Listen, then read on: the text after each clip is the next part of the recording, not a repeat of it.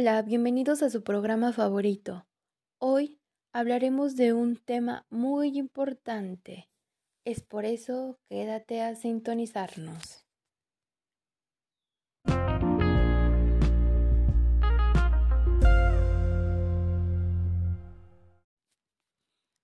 Bueno, estoy casi segura que nuestros oyentes se están preguntando, pero ¿cuál es el gran tema? ¿Por qué es tan interesante? Pues bueno, el tema son las estrategias para favorecer las competencias emocionales en la educación básica. Ya que en los últimos años múltiples investigaciones han demostrado la importancia que tienen las emociones en el aprendizaje. Es por eso que hoy lo abordaremos.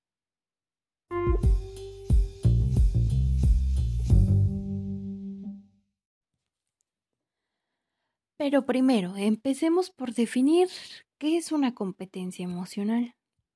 Bueno, las competencias emocionales son el conjunto de habilidades, conocimientos y actitudes que tiene una persona para poder entender sus propias emociones, regularlas y gestionarlas. Son complementarias y además una gestión eficaz de estas permite afrontar la vida diaria de forma óptima.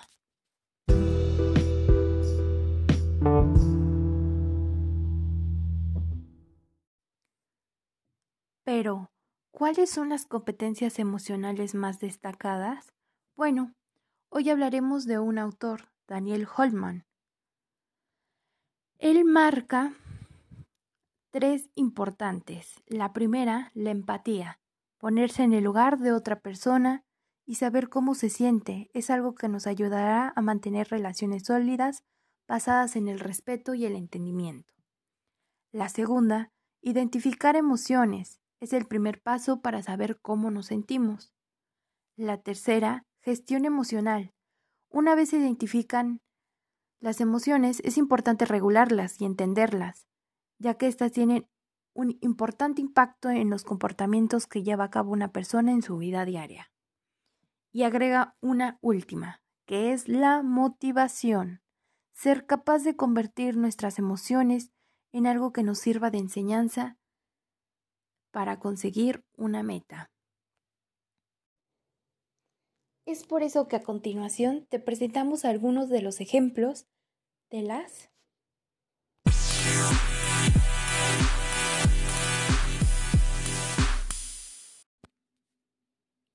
Estrategias para favorecer las competencias emocionales en educación básica.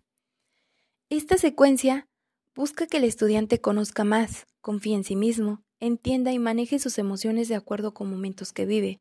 Esto se puede lograr a través del desarrollo de dos competencias generales, autoconciencia y autorregulación. La primera estrategia llamada yo en el presente y en el futuro.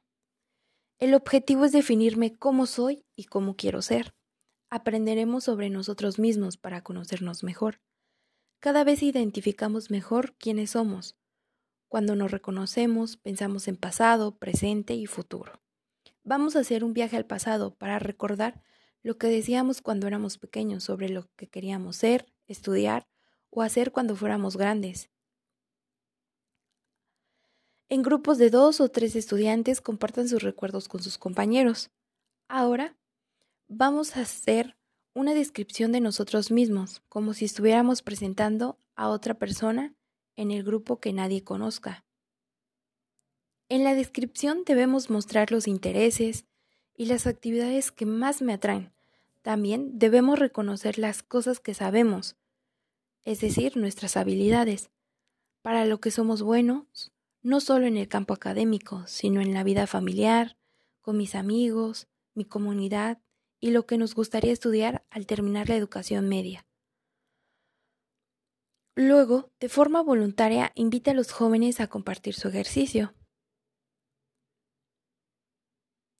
¿Por qué nos servirá reconocer nuestros gustos, intereses y habilidades?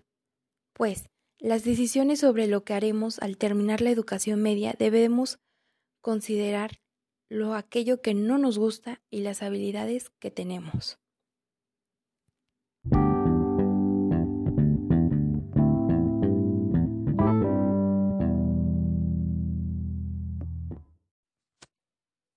La segunda estrategia llamada mis emociones y sus consecuencias. El objetivo es identificar las consecuencias de mis emociones en sí mismo y en el entorno. En esta sesión vamos a identificar las consecuencias de tener determinadas emociones.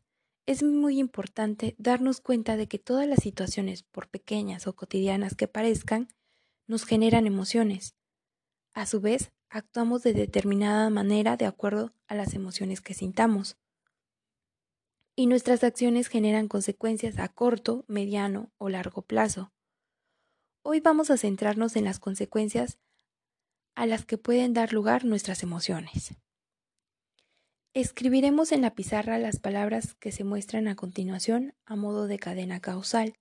Situación, emoción, acción y consecuencia. Se les presentará un caso en el cual darán respuesta grupal en los puntos anteriormente mencionados.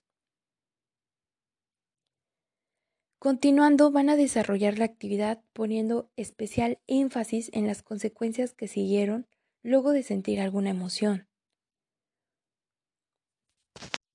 Hoy hemos identificado algunas consecuencias que pueden tener la expresión y en ocasiones la falta de regulación de nuestras emociones.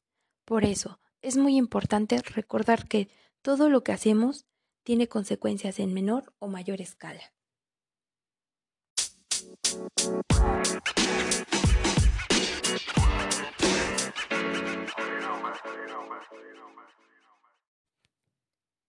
Esperamos haya sido de gran ayuda esta información. Es por eso que hasta aquí ha llegado nuestro programa, tu programa favorito. Los esperamos el día de mañana por esta su radio. Y agradecemos por supuesto su sintonía. Hasta mañana.